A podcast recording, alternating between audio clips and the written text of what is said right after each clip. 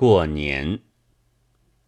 今年上海的过旧年比去年热闹，文字上和口头上的称呼往往有些不同，或者谓之费力，轻之也；或者谓之鼓励，爱之也。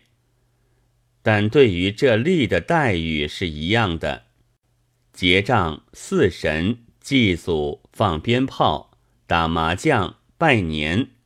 恭喜发财！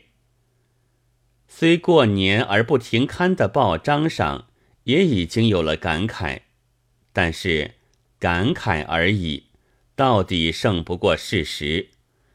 有些英雄的作家也曾经叫人终年奋发悲愤纪念，但是叫而已矣，到底也胜不过事实。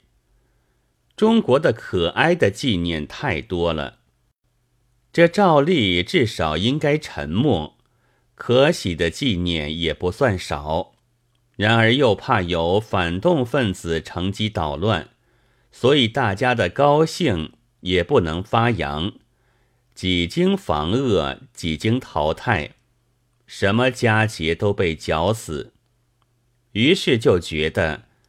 只有这仅存残喘的费力或鼓励，还是自家的东西，更加可爱了，那就格外的庆贺。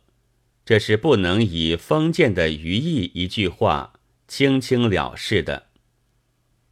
叫人整年的悲愤劳作的英雄们，一定是自己毫不知道悲愤劳作的人物，在实际上。悲愤者和劳作者是时时需要休息和高兴的。古埃及的奴隶们有时也会冷然一笑，这是蔑视一切的笑。不懂得这笑的意义者，只有主子和自安于奴才生活而劳作较少，并且失了悲愤的奴才。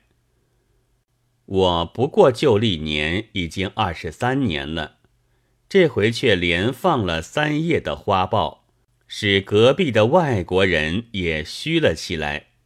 这却和花豹都成了我一年中仅有的高兴。二月十五日。